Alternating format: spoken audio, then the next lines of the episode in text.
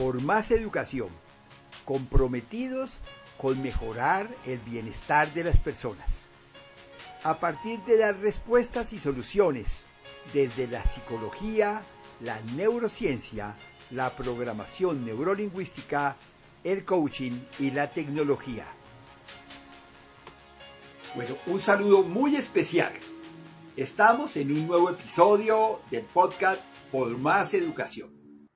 Hoy realmente tengo el gusto, el placer de compartir estos espacios, estos momentos dedicados a la educación con una gran amiga, mamá, entusiasta de la educación, que fuera de eso, fuera de eso, ha hecho la tarea, es psicóloga, tiene máster en educación y es nada menos y nada más que la tutora del diplomado Conociendo las Emociones, desarrollado conjuntamente entre la Pontificia Universidad Javeriana y Santillana. María Isabel, María Isabel Hernández, María Isabel, qué gusto que nos acompañes hoy. Muchísimas gracias, Mauricio, a ti y muchas gracias a las personas que nos escuchan. Mira, tengo este tema, hoy vamos a hablar de emociones. Y realmente tengo muchas preguntas que nos han llegado sobre el tema.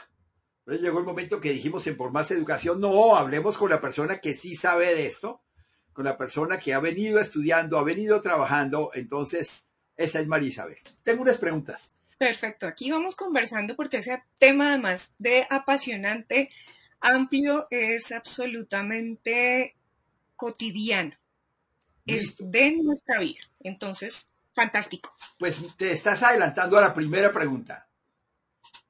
¿Qué tan importantes son las emociones en el día a día?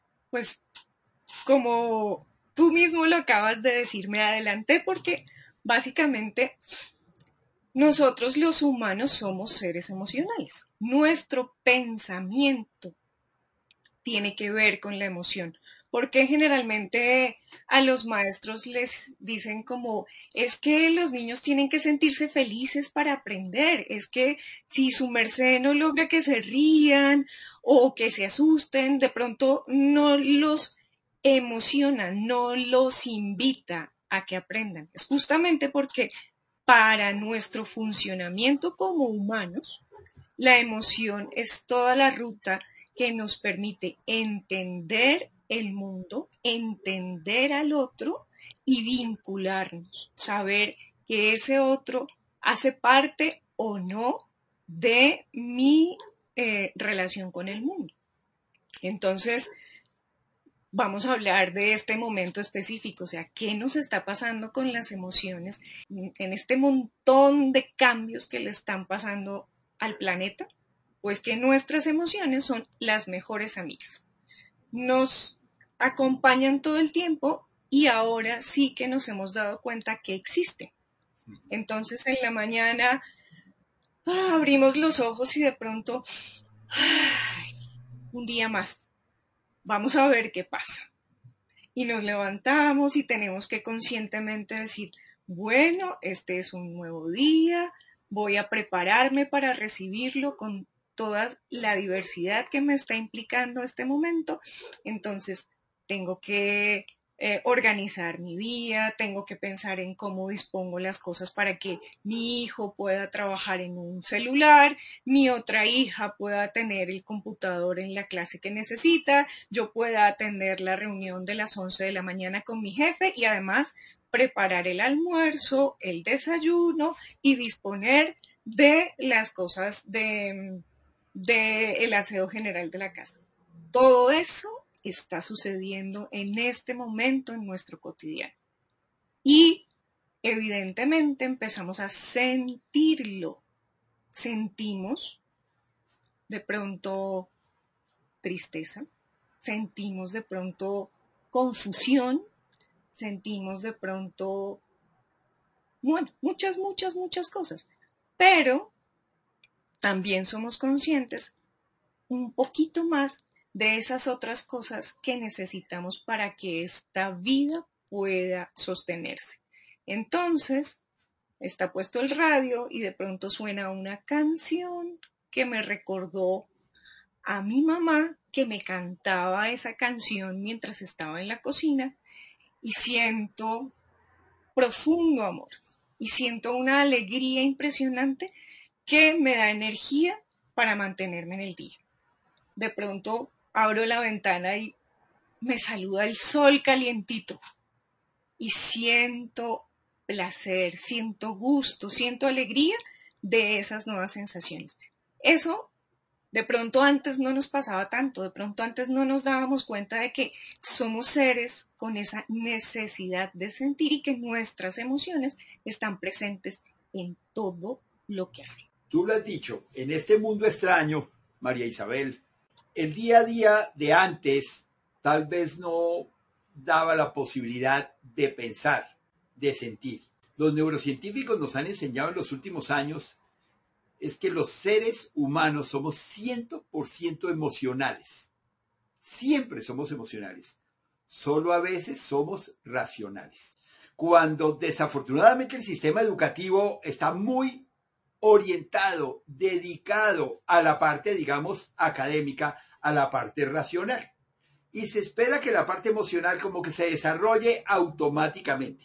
Lo que hoy en día tenemos clarísimo es que eso no funciona así. Es necesario, y ahí venimos los papás, venimos los profesores, venimos los jefes, es necesario que todos tengamos intencionalmente la voluntad y la vocación de desarrollar las emociones.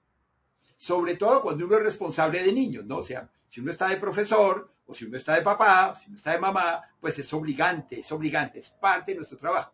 Desafortunadamente, muchos padres de familia consideran que su trabajo, por ejemplo, es lograr sobrevivir.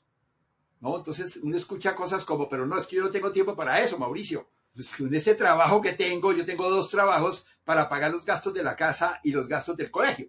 Ese es mi trabajo, esa es mi responsabilidad. dice, bueno, esa es una necesidad. Eso es necesario. Evidentemente hay que tener la plata, porque si no, ¿cómo hacemos? Pero una reflexión que vale la pena que todos los que estamos participando hoy imaginémonos por un momento que nos ganamos la lotería. Nos ganamos la lotería en España, en Estados Unidos, en varios sitios que nos están escuchando. ¿Qué pasa? Entonces yo ya de papá me gané la lotería, no tengo que volver a trabajar, entonces ¿qué pasó con mi trabajo de papá? ¿Desaparece? ¿No? Desaparece, entonces ya no soy más papá, porque mi trabajo era trabajar para que ellos pudieran estudiar, pudieran comer, ¿cierto?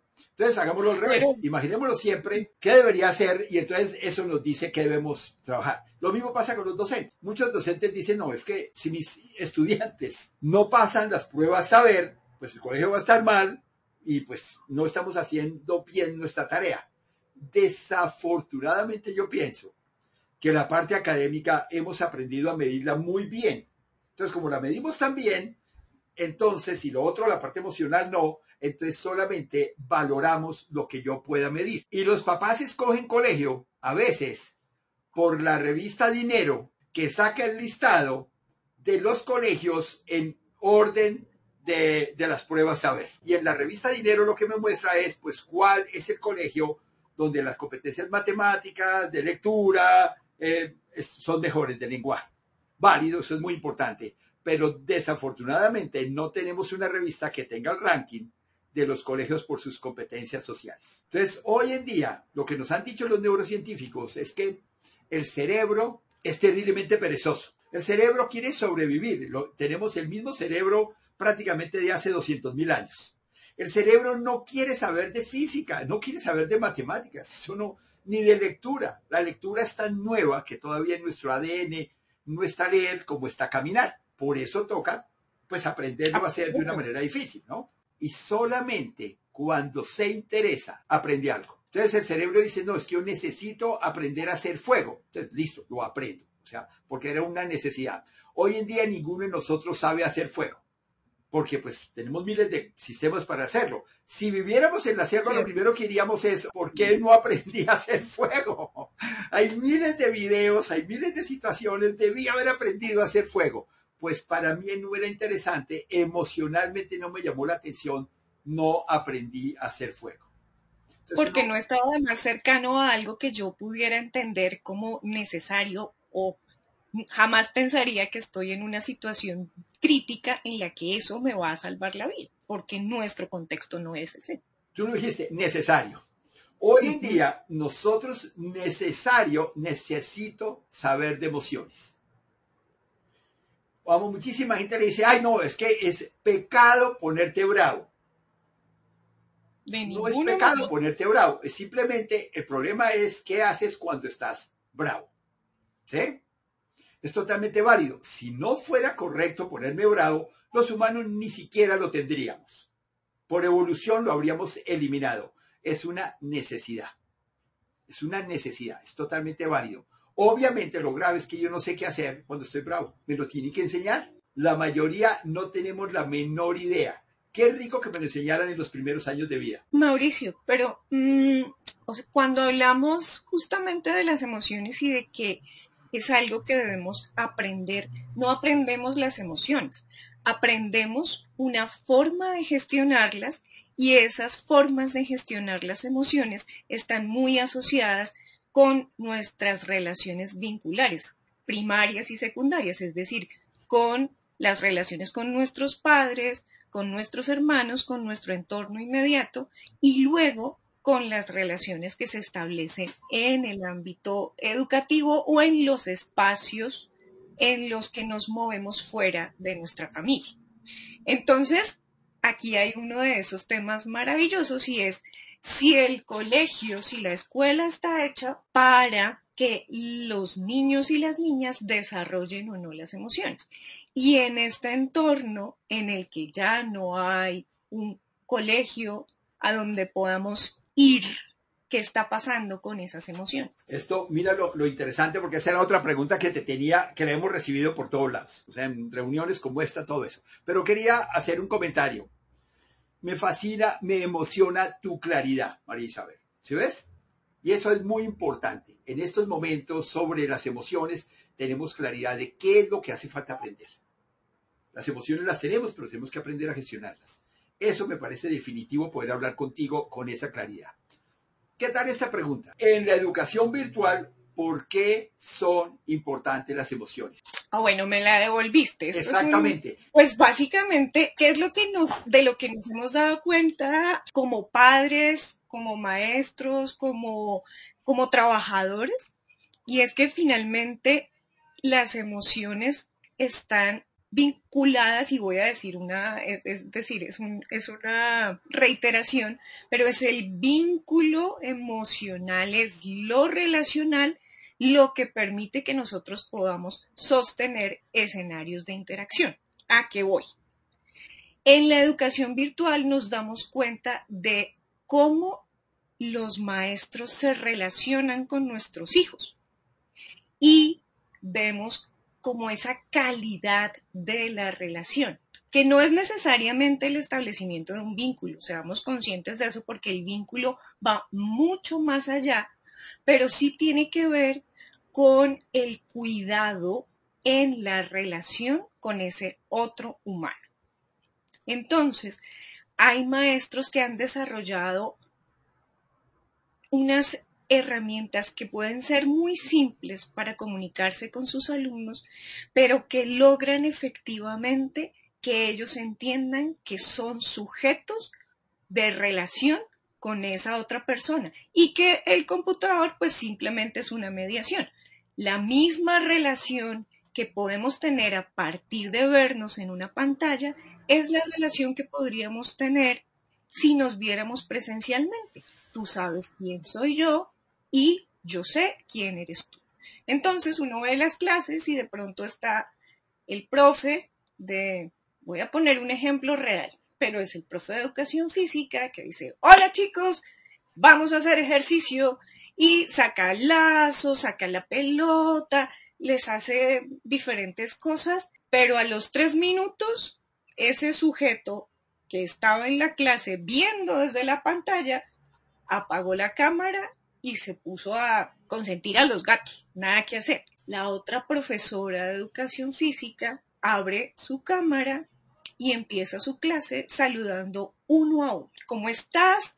Hola Juanita, hola Pepe, hola Pablo, hola Luis. Los ve a todos y después les propone una actividad en la que cada uno, por ejemplo, tiene que proponer un ejercicio para que haga toda la clase. ¿Qué pasó con esos humanos? Que por una parte estaban participando de la clase perfectamente porque tenían una responsabilidad y efectivamente no se descuelgan nunca porque están o esperando el momento en el que la profe les dice, oye tú, dime qué es lo que vas a proponerle a los compañeros.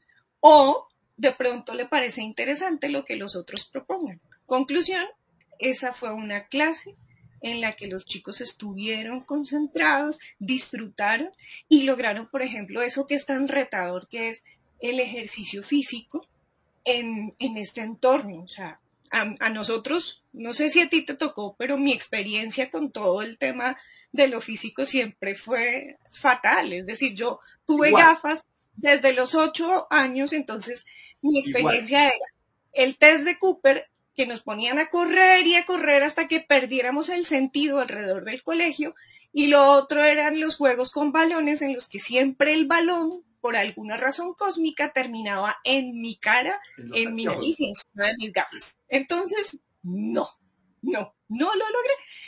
Veo yo que en interacciones como las que se están generando ahorita, en esas otras oportunidades, aunque sea un, un minuto, aunque sean 15 o 20 minutos, los chicos están ejercitándose colectivamente a pesar de la, de la distancia y de la mediación, pero además están vinculándose de una manera diferente con ese ejercitar el cuerpo.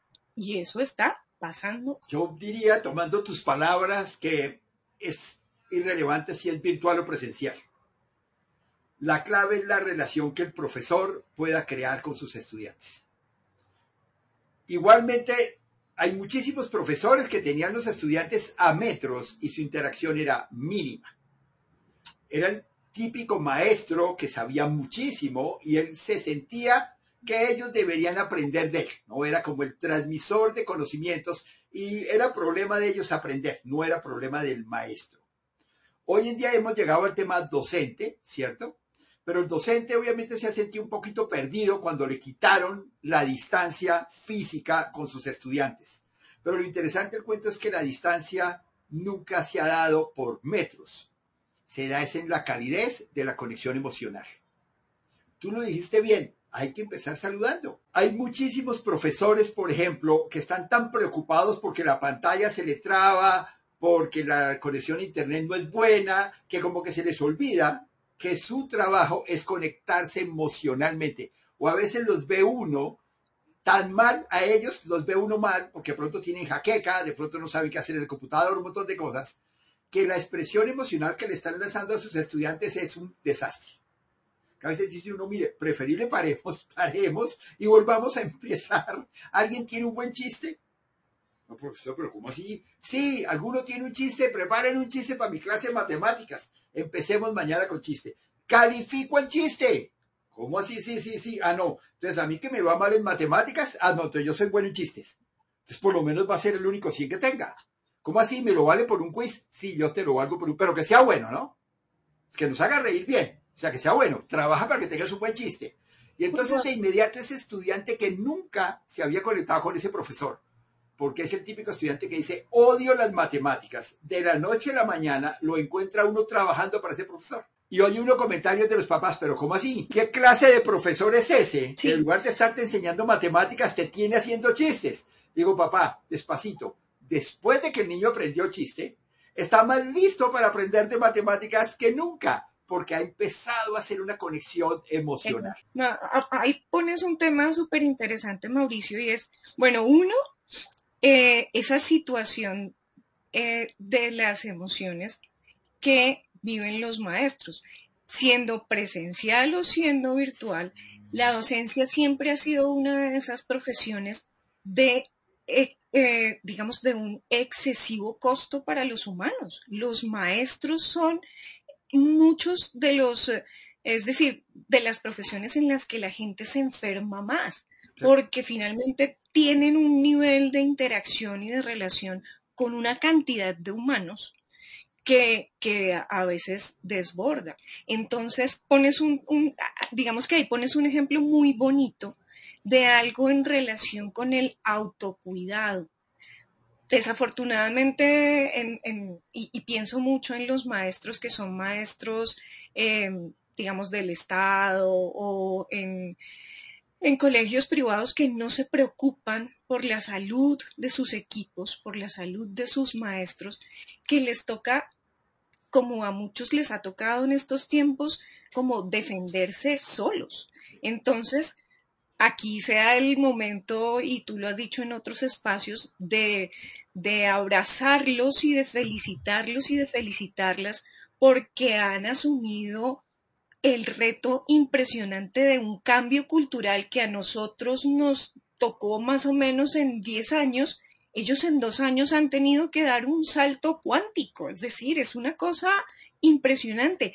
Y eso ha tenido unos costos muy altos. Si a los humanos normales que no damos clase a 40 niños nos ha costado, pues a los maestros les ha representado muchísimas cosas muchas en positivo en términos de acercarse efectivamente a otras herramientas de, enseñanza, pero además a encontrar un otro lugar valorarlo, pero también esos costos emocionales de tener una carga laboral muchísimo más amplia que además se junta con esa imposibilidad de separar el espacio escolar, el espacio laboral del espacio familiar.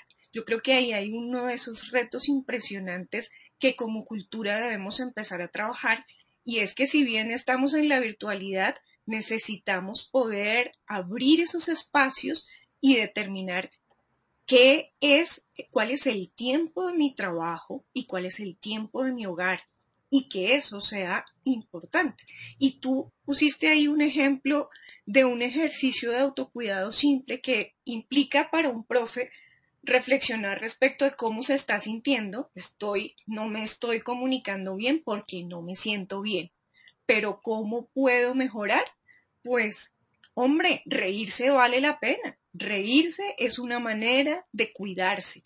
Y en esa medida, vincular a sus alumnos con ese clic en relación con la risa, pues es una cosa simple, pequeñita y poderosísima. Poderosísima porque no solo mejora para él o para ella ese, ese momento de interacción, sino que le permite también a sus alumnos tener ese clic, es decir, aprender esa herramienta, pero además eh, vincularse de otra manera con ese maestro o esa maestra. O sea, sí que hay herramientas pequeñitas y una de esas es cultivar la risa, por ejemplo.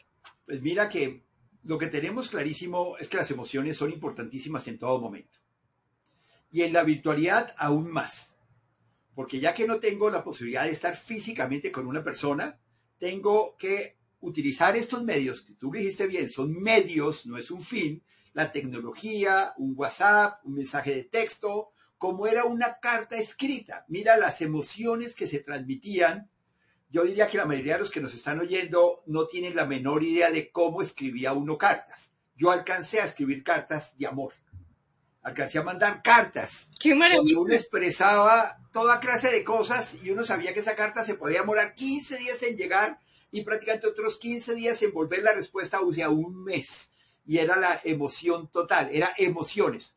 O sea, uno realmente transmitía emociones en papel. Entonces, hoy en día, gracias a esto, pues eh, los emojis no existían en ese momento, le tocaba a uno escribir lo que uno sentía, lo que uno pensaba, si estaba triste, si estaba contento. Hoy en día, esta virtualidad nos permite sonreír. Y paralelamente a ese tiempo de las cartas, también los neurocientíficos, los que han venido trabajando en neuroeducación, nos han dicho una cosa totalmente sencilla. Ya lo dijiste, Marisabel. La forma más rápida de conectar cerebros es a través de la risa. Entre más difícil sea el tema, entre más difícil sea el ambiente que voy a tratar con mis estudiantes, debo empezar con un, obviamente no quiere decir con una payasada, una tontería, no, pero sí con una relación amable. Y es totalmente válido decir, yo soy malo para contar chistes, pero la verdad me fascina. Si lo cuenta un estudiante, mejor. Uno dice, es un par de chistes, no más, no más, eso es todo. Pero ese ambiente, ese momento, en lugar de que sea estresante el momento de conectarme, y en lugar de que diga, ay, pero usted por qué no está conectado, pero póngase derecho, pero mire que no está mirando la cámara, y en lugar de empezar con un regaño, qué rico sería, todos estamos listos, no, sí, sí, profe, yo estoy aquí pendiente, no, pero a ver, tu turno, no, listo, hoy van a ser dos, entonces tú, a ver, ¿quiénes son? Para mañana ya te pongo aquí en la planilla, los chistes para mañana son tuyos. No, que profe, es que no tengo un no tengo un chiste, tengo una adivinanza. Bueno, me imagino que me estás trayendo una adivinanza en matemáticas, ¿no? Sí, profe, listo, para mañana. La adivinanza en matemáticas para mañana. Y entonces llega el momento que uno dice, esa es una conexión que se hace, ay, pero es que yo no tengo tiempo. Profe, la hizo en cinco minutos, que son los cinco minutos que normalmente se, se toman o más para regañar, ¿no? Empiezan la clase con regaño. A mí me regañan y yo de inmediato digo, ay, yo ya no quiero estar en esa clase. No, pero es que necesita aprender eso. No, ya no quiero aprender. O sea, mi cerebro no va a aprender si me regañan. Los regaños son totalmente contrarios a lo que espera uno en la educación. ¿Cierto? Entonces, quisiera, ya llevamos un buen rato, ¿cierto? Quisiera terminar este podcast hoy. Vamos a continuar en el próximo podcast. Quiero terminar este podcast dándole las gracias a la psicóloga Marisabel pero quiero antes hacer un comentario terriblemente importante. Empezamos hablando del diplomado de Conociendo las Emociones que tiene la Pontificia Universidad Javeriana y Santillana. Muchos docentes me dicen, ay Mauricio, es importantísimo ese diplomado, pero es que yo no tengo tiempo, porque es que con lo de la virtualidad, pues profe, en este diplomado va a aprender cosas que puede aplicar en su clase al día siguiente. A medida que va viendo el diplomado 100% virtual, está tomando elementos para su vida como docente y su vida como persona. Cuéntanos un poquito de lo que haces tú en este diplomado, Marisabel, por favor.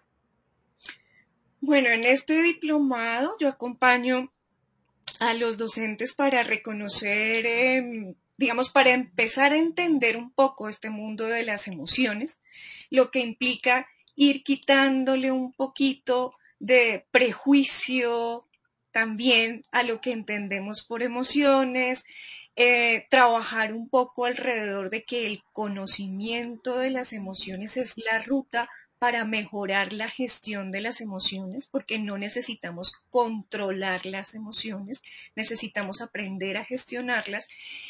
Eh, también, em, digamos que eh, compartir como Bibliografías y algunos otros elementos para mm, ampliar el conocimiento del tema y para que los profes se lleven como un primer elemento en términos de su autorreflexión sobre cómo viven sus emociones y cómo esas emociones son determinantes tanto en sus formas de pensar como en sus maneras de actuar y de Em, digamos, de ser medio para que sus alumnos entiendan también las emociones. Es decir, partimos de, también de esa, de esa idea y es que las emociones, siendo un proceso, digamos, mm, además neuroquímico, muy de el cerebro humano, pues también se construyen socialmente y la gestión efectiva de las emociones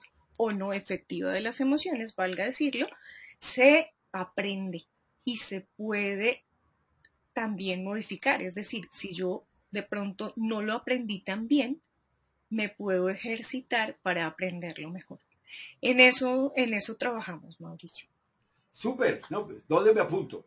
No, realmente yo lo que veo es que este diplomado que entrega la Universidad Javeriana y Santillana lo deberíamos tomar todos no solamente a los docentes, porque el conocimiento de las emociones lo deberíamos tener todos, obviamente sobre todo los que tenemos niños, ya sea como estudiantes o como, o como hijos. Este sería buenísimo que los papás también lo tomaran.